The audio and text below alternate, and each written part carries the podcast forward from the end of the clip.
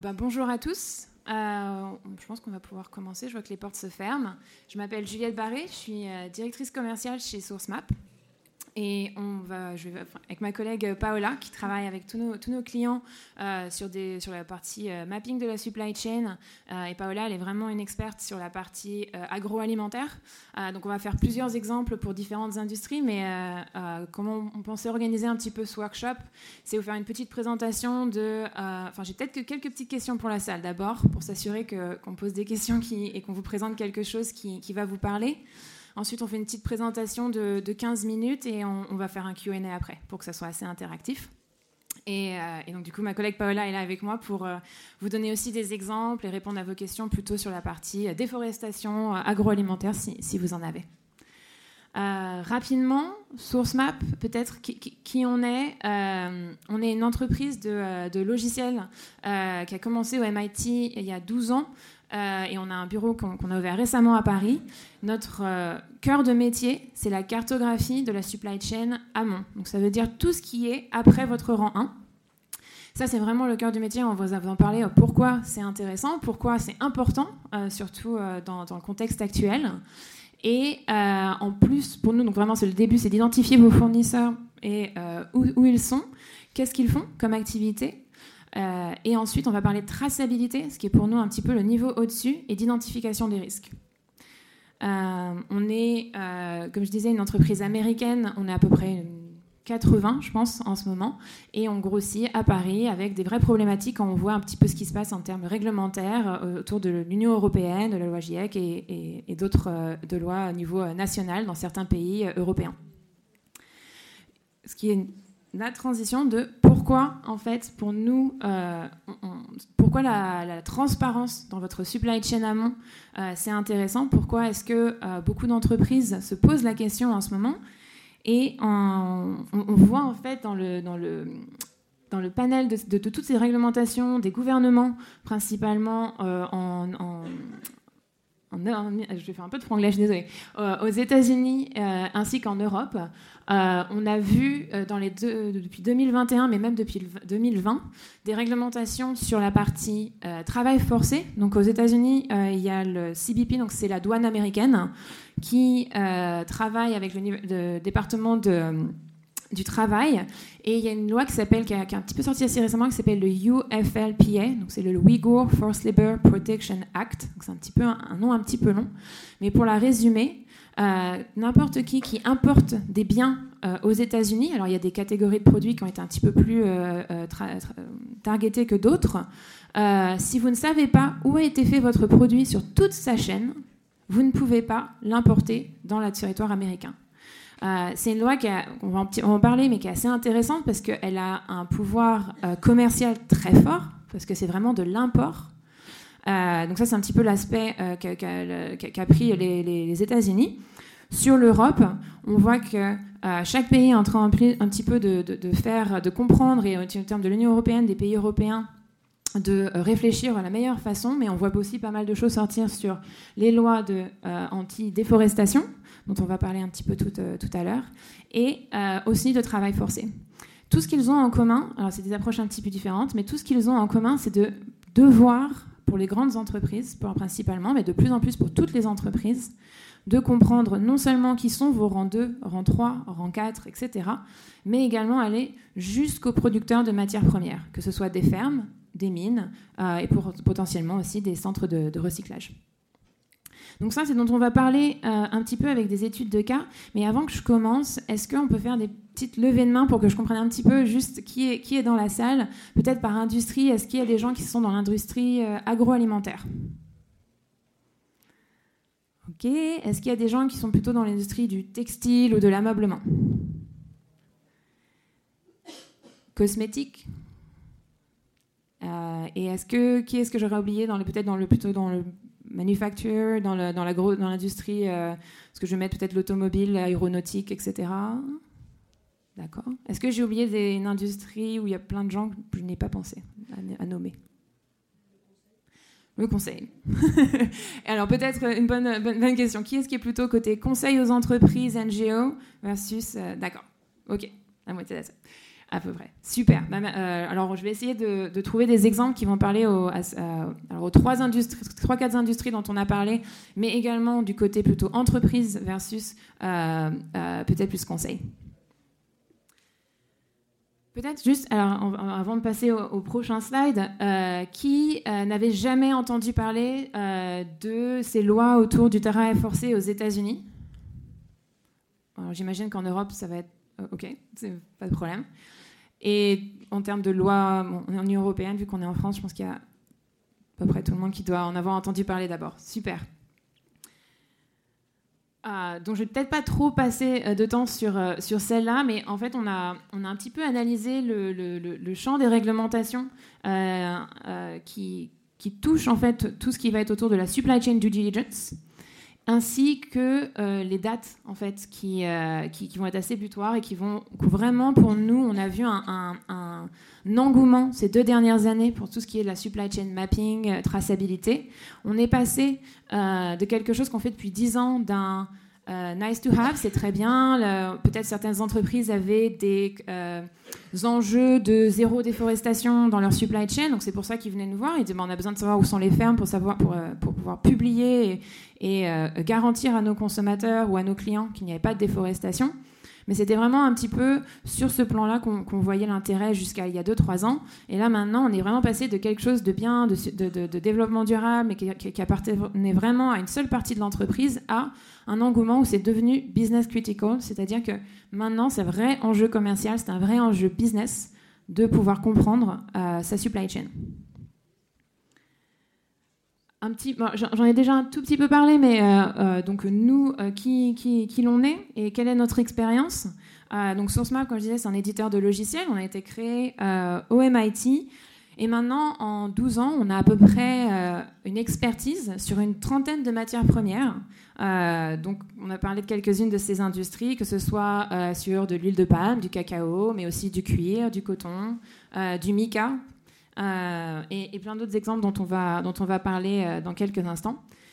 Récemment, avec par exemple, si on, parle de l'UFLPA, euh, de, la réglementation américaine, on a fait beaucoup de coton, de tomates et un peu de polysilicone, parce que ce sont des produits qui ont la seule chose en commun, c'est qu'ils sont beaucoup produits ou, euh, ou processés euh, en, Chine de l'Ouest. Et donc, du coup, tous euh, les containers qui vont venir sur les États-Unis avec des produits où il y a du polysilicone, ça, ça peut être dans des panneaux solaires, comme ça peut être dans des téléphones ou dans des batteries, ou de la tomate ou du coton, ont une chance de se faire arrêter à la douane et on leur demande bah, est-ce que vous pouvez me prouver que toute votre chaîne, de, vous savez exactement euh, où est-ce que ce container, les produits dans ce container ont été fabriqués? Et encore une fois, pas seulement où est l'usine, mais où est, euh, si on parle de coton et de, par exemple, de t-shirt, où a été euh, assemblé le t-shirt, où a été fait le tissu, où a été fait, par exemple, où a été poussé le, coton.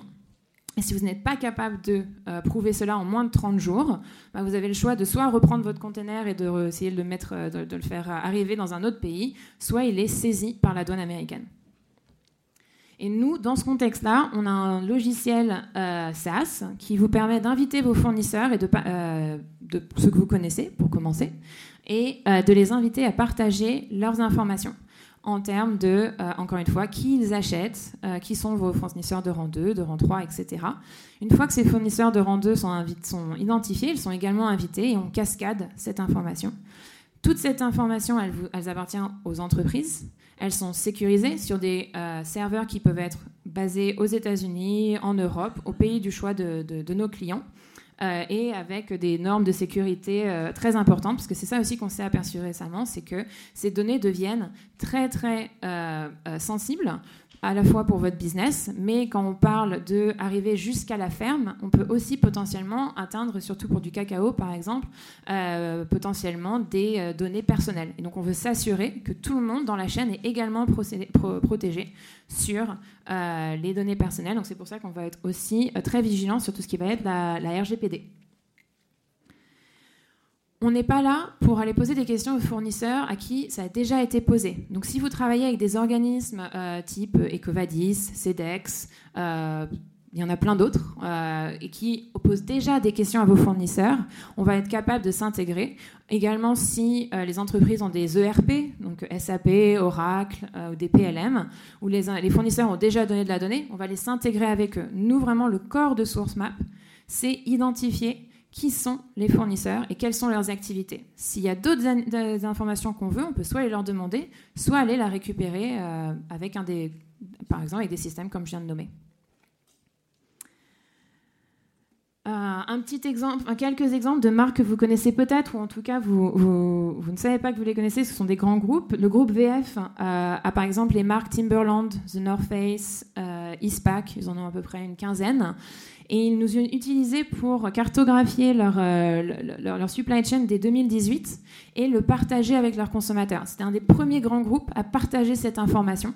Et quand les premières euh, questions sont arrivées aux États-Unis euh, de la douane, ils ont simplement eu à les rediriger vers leur site web en disant bah non, en fait, nous, on a déjà compris notre supply chain, la voici.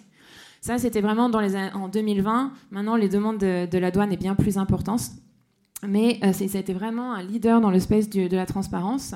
Euh, Ferrero, que vous connaissez euh, assez bien, donc eux, ils achètent beaucoup de noisettes et ainsi que du chocolat, de l'huile de palme. Ils ont tous des supply chains différentes, ils ont tous des enjeux différents, parfois plus sur la déforestation, parfois plus sur le travail forcé.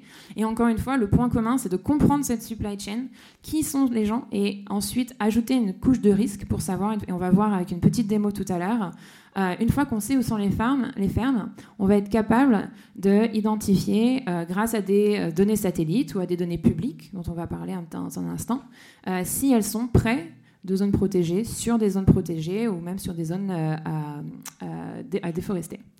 Le Mika, c'est euh, euh, Beauty Counter, c'est une entreprise de cosmétiques. Le Mika, euh, vous en portez probablement tous, ou en tout cas vous en avez peut-être touché dans, votre, dans la journée. C'est ce qui rend votre maquillage qui brille ou votre voiture également. Ce qui fait que la, la peinture de votre voiture brille, c'est du Mika. ça peut être sourcé dans plusieurs pays, dont l'Inde, qui a dans certaines régions un gros problème autour du travail forcé des enfants. Encore une fois, une euh, entreprise comme Beauty Counter, euh, eux, ils achètent un processeur. Ils achètent des formules, ils n'achètent pas évidemment du mica directement depuis la mine. Et donc du coup, on les a aidés à identifier d'où venait euh, ce mica et ensuite mettre en place des collectes d'informations sur les pratiques faites sur le terrain. De départ, on ne s'attend pas à ce que tout le monde réponde et on ne s'attend pas à ce que tout le monde nous dise la vérité. Euh, ça serait génial, mais en fait, c'est pas comme ça que ça marche. Euh, ne pas répondre, ne pas donner de la transparence à, ses clients, euh, répondre un petit peu à côté, ce sont des indices que lesquels on regarde pour identifier les zones de risque dans la supply chain. Ça permet également de commencer des discussions avec vos fournisseurs. Le fournisseur n'est pas forcément l'ennemi. Les, supply chains d'huile de palme ne sont pas toutes en, déforestation, mais en revanche, ne pas savoir, c'est ça en fait qui va poser un gros problème. Dans le terme du MICA, euh, on est, la marque est allée euh, jusqu'en Inde pour visiter ces mines et pour aussi mettre en place euh, des programmes, investir dans des écoles, parce que on n'est pas là, nous, en termes de logiciel, pour vous dire si c'est bien ou pas, si votre fournisseur, il faut arrêter de travailler avec ou il faut l'aider. On est vraiment sur vous permettre ou permettre aux marques ou permettre à vos clients, si vous êtes consultant, de prendre des décisions informées. Et donc c'est vraiment là ce que, ce, que, ce, que la, ce que la plateforme vous permet. Et encore une fois, si on regarde un petit peu sur les lois autour de la due diligence, personne ne s'attend à ce que vous ayez une supply chain parfaite. Souvent, on va parler juste après, on veut s'assurer que vous avez les systèmes et process en place pour identifier les risques, connaître votre supply chain et que si vous identifiez un problème autour euh, du travail forcé, de la déforestation ou un autre problème, vous mettez en place des euh, plans d'action correctifs. Euh, donc c'est vraiment ça que, les lois regardent. je pense que raisonnablement, personne ne s'attend à ce que tout le monde ait des supply chains parfaites. En revanche, si vous n'êtes pas en termes de process, vous n'avez rien en place pour, vous, pour le comprendre et pour rectifier, euh, c'est là où euh, on va voir euh, plutôt des grosses sanctions s'appliquer. Ça, c'est un petit peu notre approche, et on, va vous montrer le logiciel dans, une seconde, de la façon dont on commence à travailler avec nos clients. On commence tout d'abord avec une partie de cartographie. Euh, donc, invitez vos fournisseurs connus, identifiez les rangs 2, les rangs 3, les rangs 4, euh, comme ce que je vous disais tout à l'heure. Il y a certaines chaînes qui vont avoir jusqu'à une dizaine de rangs, il y en a qui sont un petit peu plus courtes sur 3, 4, 5 rangs. Et déjà là, cette compréhension va vous permettre d'identifier des bottlenecks, va vous permettre d'identifier qu'il y a peut-être déjà des fournisseurs qui sont dans des euh, régions ou dans des, euh, dans des pays que vous, vous n'attendiez pas. Euh, une fois qu'on a fait ça, on a un petit peu deux options. En termes de deuxième plan, souvent on va faire de la traçabilité. Donc la première, c'est du déclaratif, c'est comprendre qui sont vos fournisseurs et commencer à lier un lien. La traçabilité, c'est en continu et c'est à la, euh, euh, au bon de commande. C'est-à-dire que là, on ne demande pas pour cette année, pour tout le cacao que je vous ai acheté, qui sont vos fournisseurs. On va demander pour ce bon de commande, quel est le fournisseur que vous, le ou que vous avez utilisé et avez-vous la preuve? Avez-vous une facture? Avez-vous un bon de transport, euh, etc. Et en tout, on va aller vérifier les documents et on va regarder en termes de d'analyse de données s'il y a un peu des incohérences. Si vous avez euh, été livré un conteneur de cacao le 25 mars, mais que quand on regarde la, chaîne amont, euh, le la coop a livré lui son cacao le 5 avril, en fait, le logiciel va être là, bah, non, en fait, c'est pas cohérent. On ne peut pas avoir reçu chez vous un, container si euh, votre fournisseur est en train de vous dire qu'il l'a, lui, reçu euh, quelques semaines plus tard. Ça va être un peu des tests de cohérence. Ça va être sur le volume, ça va être sur les dates, euh, et on regarde à travailler sur d'autres algorithmes un peu plus précis. Et cette traçabilité, chain of custody traceability, c'est par exemple dans le cas des États-Unis pour la loi dont je vous parlais, c'est à ça demande. C'est ça que la douane américaine demande quand vous arrivez avec un container de, euh, de ketchup, euh, de t-shirts. En parallèle, on a certains clients qui vont également euh, envoyer des assessments à leurs fournisseurs. Encore une fois, ça peut être soit des assessments, des questionnaires un peu customisés, soit si on a déjà la donnée qui existe sur Ecovadis, CEDEX ou, ou, un autre, on va aller la prendre là. Et on va être également capable d'ajouter une couche de risque géographique donc on, va voir une petite démo euh, juste à la fin, euh, de données satellites, de données de zones protégées, pour euh, donc en fait ce que le, le, logiciel va faire, comme on géolocalise tout le monde, pour regarder quels sont vos fournisseurs qui peuvent être dans des zones à risque protégées, de l'eau, de déforestation, etc. Et enfin, le reporting. Donc, la plateforme vous permet évidemment de euh, regarder, de faire de votre reporting en interne, et si vous le souhaitez, de le partager avec des parties prenantes, des ONG, les gouvernements, la douane, ou même sur votre rapport RSE à la fin. Ce qui est assez intéressant avec cette approche de, pour nous, c'est notre interprétation et c'est comme ça que, notre, logiciel fonctionne pour euh, permettre à nos clients euh, d'avoir vraiment toute leur due diligence sur la plateforme. C'est que ça marche le résultat, le reporting, ils peuvent être aussi bien utilisés par le département RSE, parce qu'ils vont avoir euh, des objectifs de développement durable. Ça peut être utilisé par la compliance pour aller répondre euh, aux obligations soit européennes, soit américaines. Et de plus en plus, ça peut être aussi utilisé par les opérations, euh, parce qu'eux, ils aimeraient bien comprendre qu'ils sont potentiellement diversifiés ou consolider leur portfolio de fournisseurs en amont. Euh, on va avoir certaines matières premières, on l'a vu avec les problèmes de supply chain depuis ces deux dernières années, euh, qui sont euh, parfois difficiles d'accès. Et donc, du coup, il y a des use cases où, en fait, comprendre ses fournisseurs, ça va être aussi pouvoir créer des liens privilégiés avec des fournisseurs et s'assurer, sécuriser sa supply chain. on est un petit peu éloigné du, thème de, ce workshop qui est plus sur la réglementation, mais voilà, c'est d'autres études de cas dont on est capable de parler et dont on voit l'utilité de la cartographie de la supply chain. Je vais juste passer un peu rapidement euh, là-dessus sur comment on fait. On prendra peut-être plutôt des questions parce que je veux m'assurer qu'on ait un peu le temps de faire un, Q&A à la fin. Euh, donc, comment, comment ça fonctionne de, de ce côté-là? Euh, Comme je vous disais, on va inviter vos fournisseurs connus. Donc, dans certaines industries, ce n'est que le rang 1. Dans certaines autres industries, vous aussi, il y a aussi des nominations de rang 2. Et ils vont être invités à partager leur liste de fournisseurs seulement pour vous. Je vous donne un exemple. On travaille euh, par exemple avec euh, Ferrero et Mars. Ils vont avoir euh, dans le cacao, ou dans enfin pour d'autres matières premières que le cacao d'ailleurs, ils vont potentiellement partager des rangs 1. En revanche, un rang 1 ne va peut-être pas aller utiliser le même sous-fournisseur pour Mars que pour Ferrero, parce qu'ils vont avoir euh, des spécificités différentes, ils vont avoir des demandes différentes. Donc c'est pour ça que le mapping, euh, même pour, par exemple pour nous, le, cacao, c'est une industrie dans laquelle on a commencé en 2012 et on a, on a la plus, les plus grosses marques, ils ont en fait des supply chains très très différentes. Donc c'est pour ça qu'on doit refaire l'exercice. En revanche, c'est plus facile pour les fournisseurs qui sont déjà euh, habitués à la plateforme. Taux de réponse. On en parlait, j'en parlais un tout petit peu euh, tout à l'heure. Euh, c'est le nerf de la guerre. Comment s'assurer que vos fournisseurs répondent et vous donnent cette transparence? Nous, évidemment, il y a la partie plateforme. Le plus euh, une, industrie l'utilise et plus les fournisseurs ont l'habitude qu'on leur pose cette question, meilleur taux de réponse est. Dans l'agroalimentaire, c'est assez avancé. Dans le textile, ça, ça arrive. Il y a des industries où c'est tout nouveau. On met en place évidemment le logiciel pour être le plus transparent et le plus facile d'utilisation.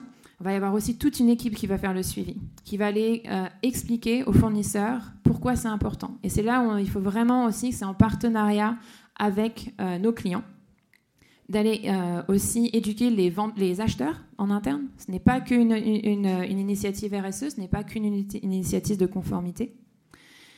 et ensuite, il va y avoir des petits mécanismes un petit peu plus avancés, mais on va être aussi rassurer le fournisseur qu'il n'y aura que le client qui va avoir cette donnée elle ne va pas être publique.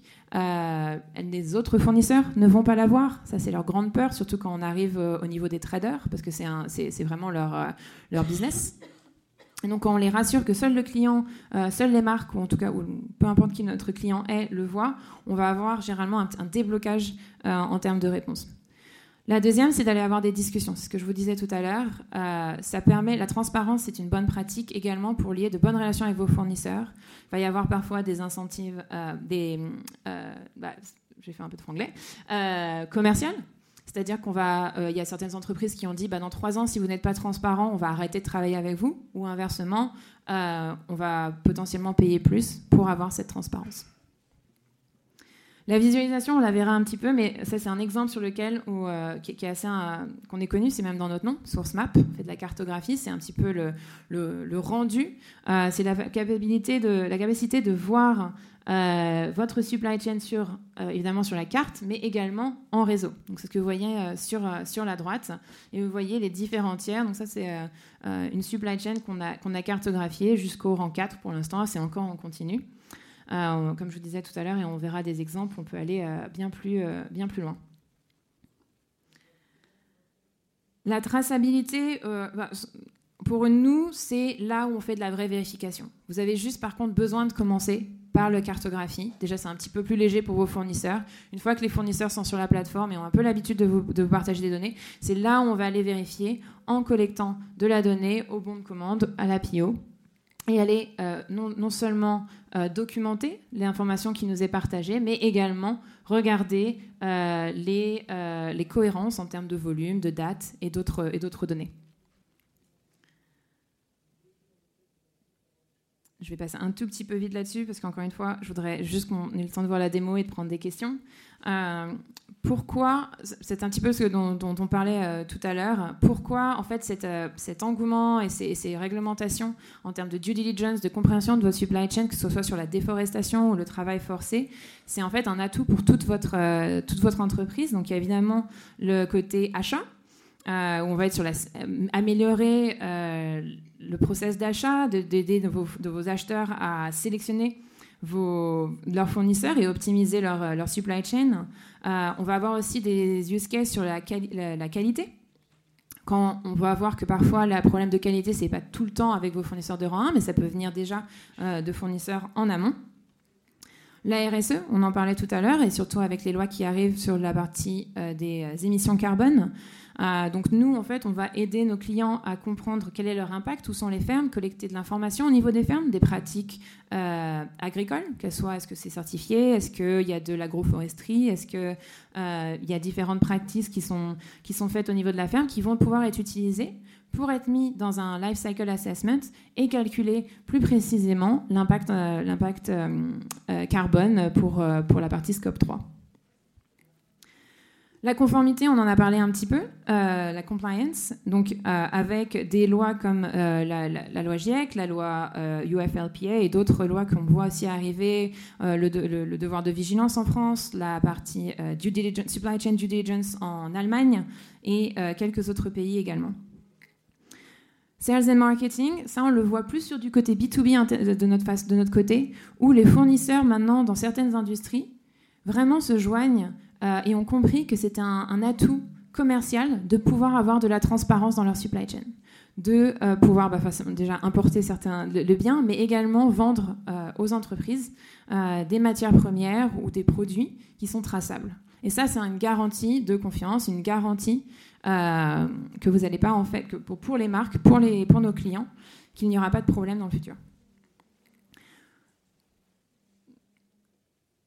Je vais prendre une étude de cas textile et après euh, je vous montrerai une petite démo plus sur euh, la partie euh, agroalimentaire.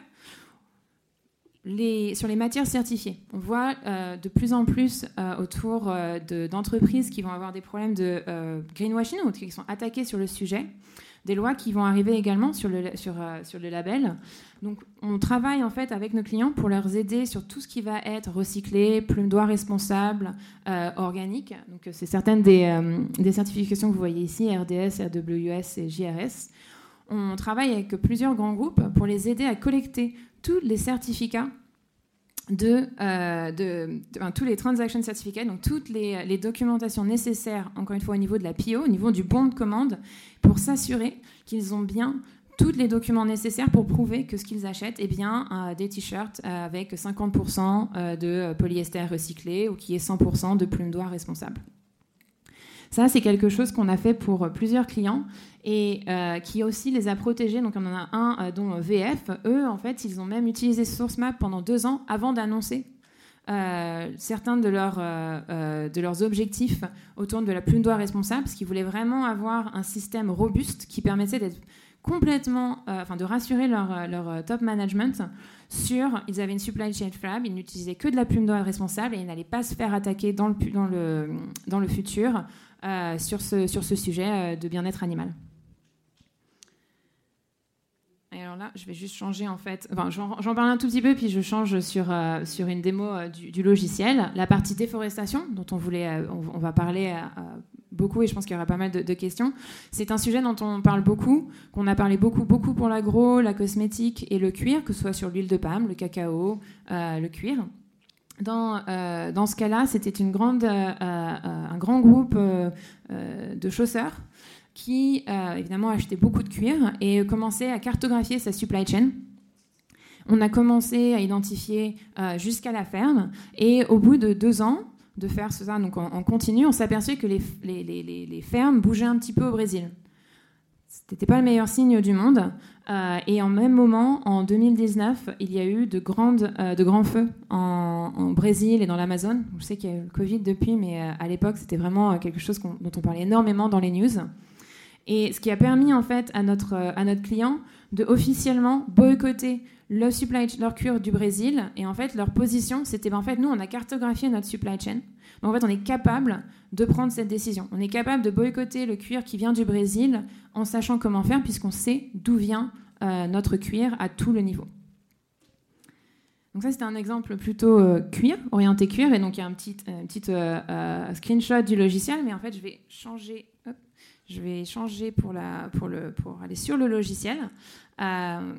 Un autre exemple qu'on a fait sur de l'huile de palme, où euh, notre client connaissait euh, les usines. Donc c'est un, client dans, le, dans les produits euh, on va dire de beauté, connaissait les usines dans lesquelles il achetait, et on les a aidés à identifier. À identifier les différents fournisseurs de sa supply chain. Donc on a commencé à, peu près avec 30, 30 usines. Euh, et vous voyez donc les petits points, on va les zoomer sur, avec peu de surprise, la plupart de la supply chain vient évidemment d'Asie du Sud-Est. On a été capable d'aller découvrir à peu près 1500 fermes en Asie du Sud-Est. Et dans certains cas, on a même été capable d'identifier les polygones des fermes. Des, des, fermes. Donc, quand je dis le polygone, c'est la, bah, c'est ce que vous voyez là en jaune, et je vais essayer de le mettre un petit peu plus Voilà. Certains des fournisseurs étaient déjà, dès la première année, OK pour nous donner ben, en fait, la, forme de leur ferme ou des concessions d'huile de, palme.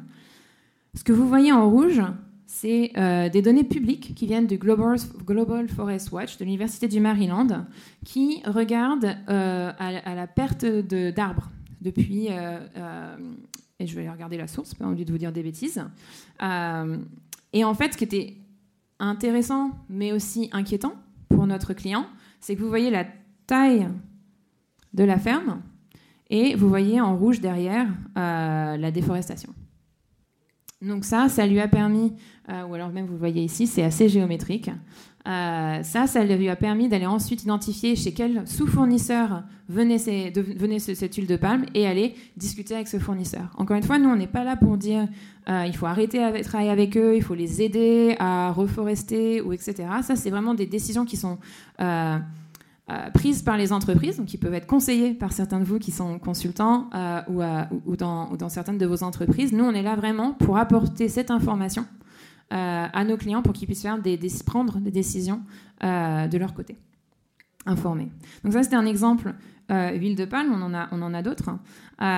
plus sur le cacao, sur la partie déforestation, mais également la partie... alors il y a des standards dans le cacao sur les zones protégées également je vais zoomer un petit peu.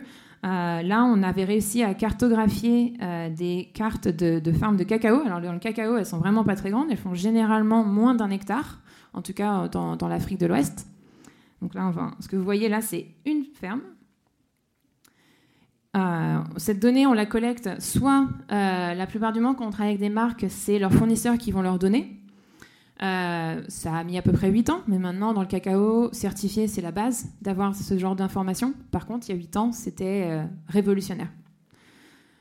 Ce qui est intéressant dans ce, dans ce cas-là, c'est qu'on a aussi récupéré des cartes. Hop, je zoom out. Euh, ce que vous voyez en vert et en jaune, ce sont des cartes de zones protégées, de parcs nationaux. et, en, jaune, c'est même des enclaves. C'est-à-dire que où dans des zones protégées, les, les, agriculteurs ont droit de faire du cacao. Euh, et dans ce cas-là, euh, notre logiciel en fait va processer cette information et reconnaître quels fournisseurs ou quelles fermes sont sur des zones protégées. Euh, et si on a le polygone, comme c'est le cas par exemple ici, on va être capable de regarder quel est le volume ou le nombre d'hectares à risque. Encore une fois, c'est quelque chose qu'on collecte tous les ans, parfois plus, plus souvent que ça, pour voir également la progression. Le but, c'est de comprendre où on en est, où vous en êtes, et euh, s'il y a des progrès, si vous mettez des programmes en place euh, en termes d'impact, s'il y a des progrès ou pas forcément, pas toujours. La deuxième façon de collecter cette information, euh, ça, ça va être plutôt avec des, des, clients qui vont être plutôt B2B, des traders, des grands manufacturers, qui vont avoir des gens à l'origine, donc, euh, qui sont basés au Ghana, en Côte d'Ivoire, au Nigeria, en Indonésie, qui vont être équipés euh, d'applications mobiles et qui vont aller, euh, bah, quand ils rencontrent le, que tous les gens, tous les ans, quand ils vont aller rencontrer les, les agriculteurs pour les enregistrer, parce qu'ils font partie d'une certaine coop, ça fait partie en fait maintenant de leur process d'enregistrement et de, et de, discussion annuelle, c'est de cartographier ces, ces, fermes et vérifier que ben, n'a pas trop changé depuis l'année d'avant, ou si elle a changé si elle a été divisée par deux parce qu'il y a eu euh, euh, euh, un héritage dans une famille ou si elle a grandi parce qu'il y a eu des acquisitions, on veut capturer cette information. Et donc on est capable de regarder cette information au fil du temps. Tout ça, ça va nous permettre ensuite, comme je le disais tout à l'heure, d'aller répondre quand, d'aller permettre aux entreprises d'identifier leurs risques, d'identifier s'il y a des problèmes et de pouvoir mettre des, des plans d'action correctifs en place donc là, c'est sur, du, euh, c'est sur de la déforestation. Pour, euh, pour le, travail des enfants, on va avoir aussi une méthodologie qui s'appelle CLMRS, et je sais que ça s'appelle SSRT. Et ça, ça, veut dire quoi en français C'est quoi RCCRTE je sais que, qui est une méthodologie qui a été faite par le, World Cocoa Foundation, qui non seulement cartographie où sont les fermes, mais vont cartographier les, les infrastructures, où sont les écoles, où sont les points d'eau, où sont les hôpitaux. Et en fonction de ça, et euh, également un, mécanisme d'alerte, en fonction de ça, on va être capable de, euh, calculer un risque euh, de, travail d'enfant. Parce que si la ferme est un endroit et que le point d'eau est loin et l'école est loin, on sait assez rapidement ce qui va être en fait privilégié. Ce qui permet aux entreprises de calculer ce risque autour des travails d'enfants et d'aller plutôt, alors après ça, peut dépendre, soit aller sur les, sur les communautés locales, soit s'il y a des programmes d'investissement dans des écoles, aller privilégier les endroits où on a cartographié qu'il n'y avait pas assez d'infrastructures locales. Donc c'est des programmes qui peuvent être assez lourds, euh, mais qui permettent d'identifier ces risques et aux, euh, entreprises d'agir. En termes de reporting, euh, encore une fois, si on est plus sur de la douane américaine, ça va être plus sur de la, sur de la traçabilité, de prouver que vous avez bien votre, par rapport à un, lot ou un paquebot qui arrive, d'être capable d'avoir tout retracé. Si on est plus de ce qu'on voit en tout cas de la loi euh, des lois qui commencent à arriver euh, autour euh, de, l'Union européenne sur la déforestation. ça va être plus de la cartographie, identifier les risques et mettre en place des, corrective action plans. On est encore en train de regarder si va y avoir un besoin de traçabilité au lot, c'est-à-dire au paquebot qui arrive, un, batch de cacao, un batch d'huile de, palme. donc ça, c'est ce qu'on est encore en train de regarder, les attentes en termes de reporting et les attentes en termes de, loi, de loi européenne. Il nous reste 10 minutes. Donc je vais m'arrêter là euh, pour voir s'il y a des questions. Je sais pas, je crois qu'il y a des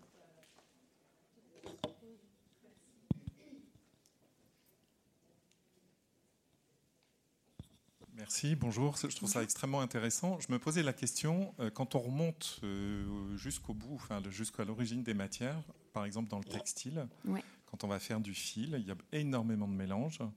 Les filatures, en général, ne savent pas trop elles-mêmes quand, on est en dehors du, de l'organique, enfin du bio. Mm.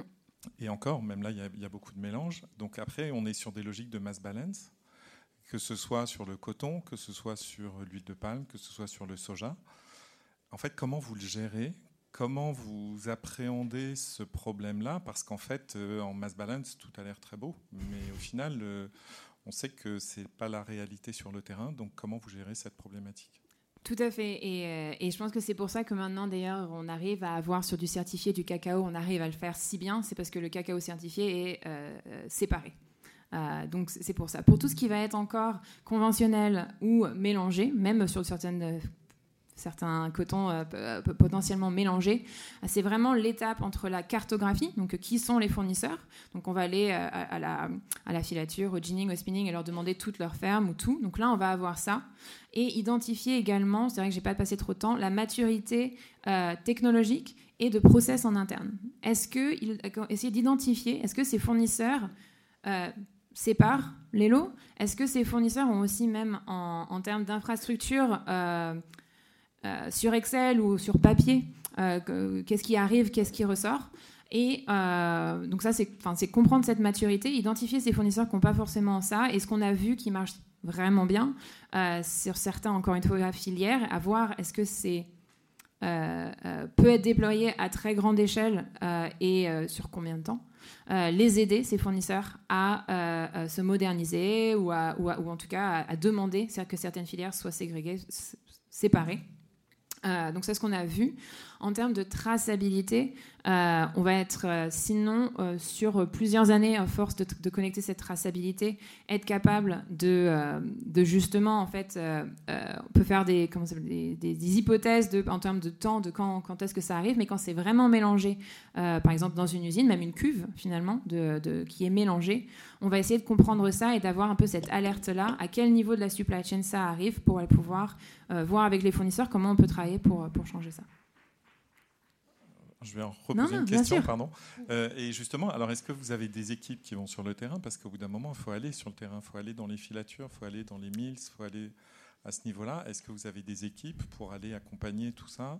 Suivre cette traçabilité et, mettre en place ces outils dont vous parlez Alors nous. Nous, on est purement euh, logiciel. Nous, on va remonter cette information. On va faire aussi potentiellement organiser des forums de discussion avec nos clients parce que ça sont aussi des très bonnes idées, euh, des choses en place.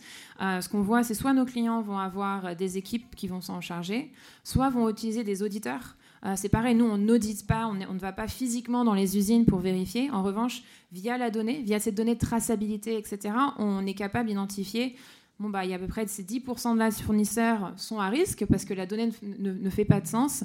Au lieu d'aller auditer un, échantillon random de fournisseurs, commencer par ces 10%-là. Euh, donc là, en fait, c'est un petit peu avec la même approche, donc pas forcément avec les auditeurs, mais identifier les fournisseurs qui ne vont pas avoir l'instructure en place pour aller travailler avec ces fournisseurs. Mais nous, de notre côté, on est vraiment juste la partie euh, logicielle. Allez-y.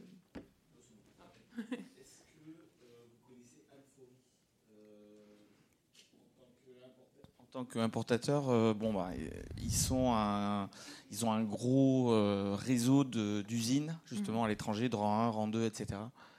Et du coup, est-ce que vous êtes rapproché d'eux ou pas? Euh, alors, on les, je les connais de nom, ce pas des, pas des clients actuels. on travaille avec des, gros fournisseurs qui ont leur, propre réseau de rang 1, rang 2, et ils peuvent être utilisateurs peut-être de notre, de notre logiciel. C'est pour ça que je vous posais la question, parce que là, ils sont en plein projet informatique. Et ils, sont, et ils sont au salon. D'accord, bah, j'irai leur parler. Merci.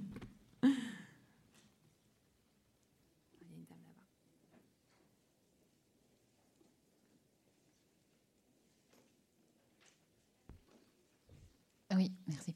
Euh, oui, c'est extrêmement intéressant ce que vous faites. Ce que je vois pour l'instant, c'est que c'est euh, beaucoup des initiatives un peu sectorielles, comme dans le cacao, euh, parce que c'est très lourd. je pense à la fois financièrement, en termes de temps, etc., et pour impliquer tous les fournisseurs. est-ce que vous avez que des initiatives sectorielles ou est-ce que vous avez aussi des clients qui sont des entreprises?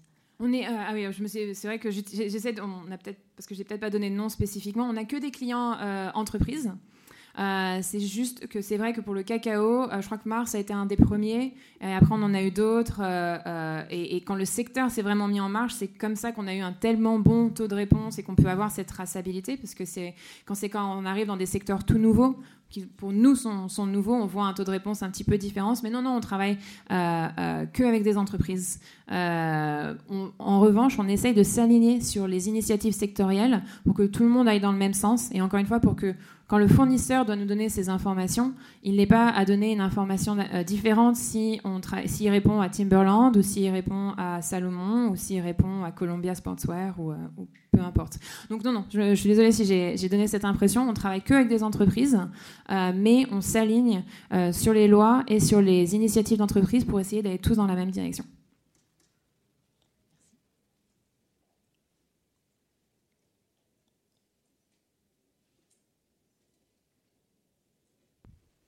Merci beaucoup pour la présentation, très intéressant. Euh, j'avais une question sur le dispositif d'alerte est-ce que vous intégrez, enfin vous proposez des solutions de dispositifs d'alerte avec euh, un organisme externe qui gère ces alertes-là, ou est-ce que vous êtes plutôt juste euh, force de proposition et vous avez des partenaires qui travaillent avec vous euh, sur, sur l'implémentation de dispositifs? C'est un petit peu les deux. On va avoir des clients qui travaillent déjà avec des solutions sur le sujet. Donc, je, sont, je crois qu'ils sont américains, mais leur CEO est français, Ulula, euh, euh, sur le, sur le euh, Farmer Voice. on, a d'autres clients qui utilisent d'autres. Paola, est-ce que tu serais dire pour CLMRS le système d'alerte, si c'est ODK ou c'est on va avoir d'autres d'autres gens comme Farm Force. Donc généralement, sur cette, euh, c'est quand même euh, une technologie un peu différente parce qu'il faut que ça soit s'adapter sur des gens qui parfois ont des téléphones qui n'ont pas Internet. Donc ça peut être une technologie de SMS qui n'est pas la nôtre pour le pour le moment. Euh, donc on va plutôt avoir des clients qui vont avoir des solutions de terrain sur lesquelles on s'intègre. après, comme on a travaillé déjà avec plusieurs partenaires, si notre client n'a pas euh, souhaite une solution de, cet ordre-là, mais n'en a pas, on peut faire des, présentations de, gens qui aussi ont des gens sur le terrain. Parce qu'en fait, quand on parle d'alerte, il faut aussi sensibiliser les gens sur le terrain. Comment l'utiliser? Est-ce que c'est vraiment euh, sécurisé? Qu'est-ce qui peut, arriver? Ça, c'est pas trop notre expertise, puisque nous, on est vraiment sur l'expertise techno, technologique et, euh, réglementation. donc, on va plutôt aller s'appuyer avec des, partenaires qui sont, experts sur ce sujet.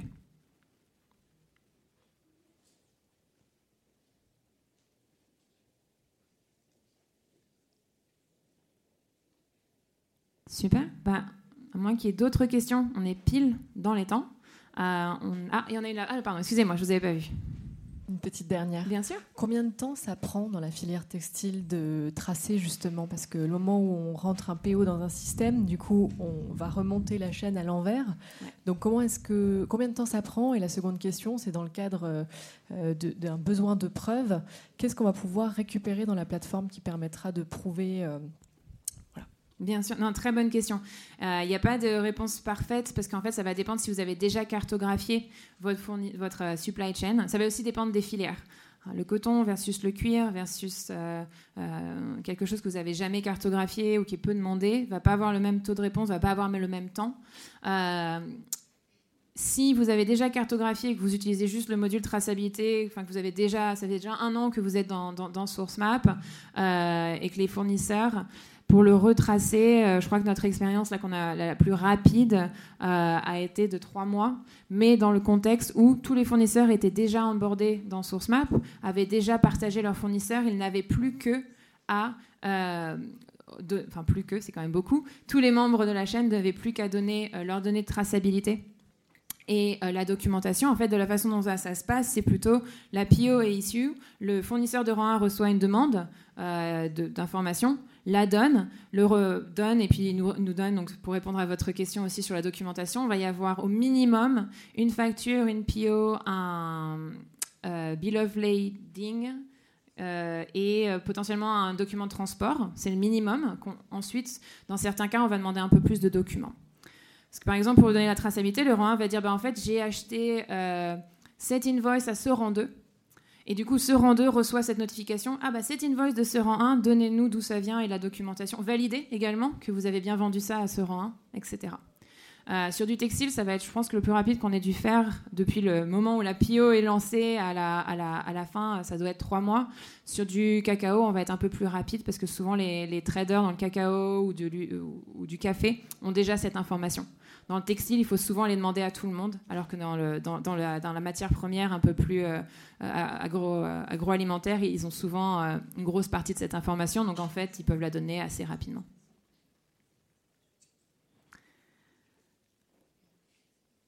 Bah, super, bah, merci beaucoup. Ah, bah, allez-y aussi. moi, j'ai du temps, mais je ne sais pas si la salle est prise après ou si, d'autres personnes ont besoin de partir. Excusez-moi, une toute petite question, mais assez précise, en faisant, rebondissant à la dernière euh, euh, réponse que vous avez faite. Par rapport à l'industrie textile et au, PIO, est-ce que vous tracez euh, l'ensemble des PIO On sait que dans l'industrie textile, il peut y avoir une, une PIO par rapport au volume, par rapport à la couleur, par rapport à la, au type, et donc un ensemble de PIO sur, sur une production. Et entre deux, euh, deux liens de traçabilité Est-ce que vous tracez de manière aléatoire la PIO ou l'ensemble des PIO Non, on trace l'ensemble des PIO, mais c'est vrai que souvent, euh, quand on fait la cartographie, ils identifient la, partie qui va être plus à risque. On, fait rarement... Euh, on, enfin, on n'y est pas encore. On espère que euh, nos clients voudront tracer toutes leurs PO avec nous, mais souvent on va on commence par un, des lots qu'on sait qui vont arriver aux US parce que c'est les prioritaires à les, tracer. Euh, et, en amont, par contre, on récupère toutes les PO. Souvent, on, suit quand même la matière première. Donc, si dans une PO, il y a un t-shirt qui a du polyester et du coton, et ce qu'on veut tracer, c'est le coton, on est assez clair là-dessus. On va aller tracer que les PO de coton. On va s'arrêter dès qu'on arrive sur la partie polyester. Je crois qu'il y a des gens qui attendent, mais euh, si vous avez d'autres questions, on a un, on a un euh, où vous pouvez venir me voir, je serai juste euh, à l'extérieur. Merci à tous d'être venus.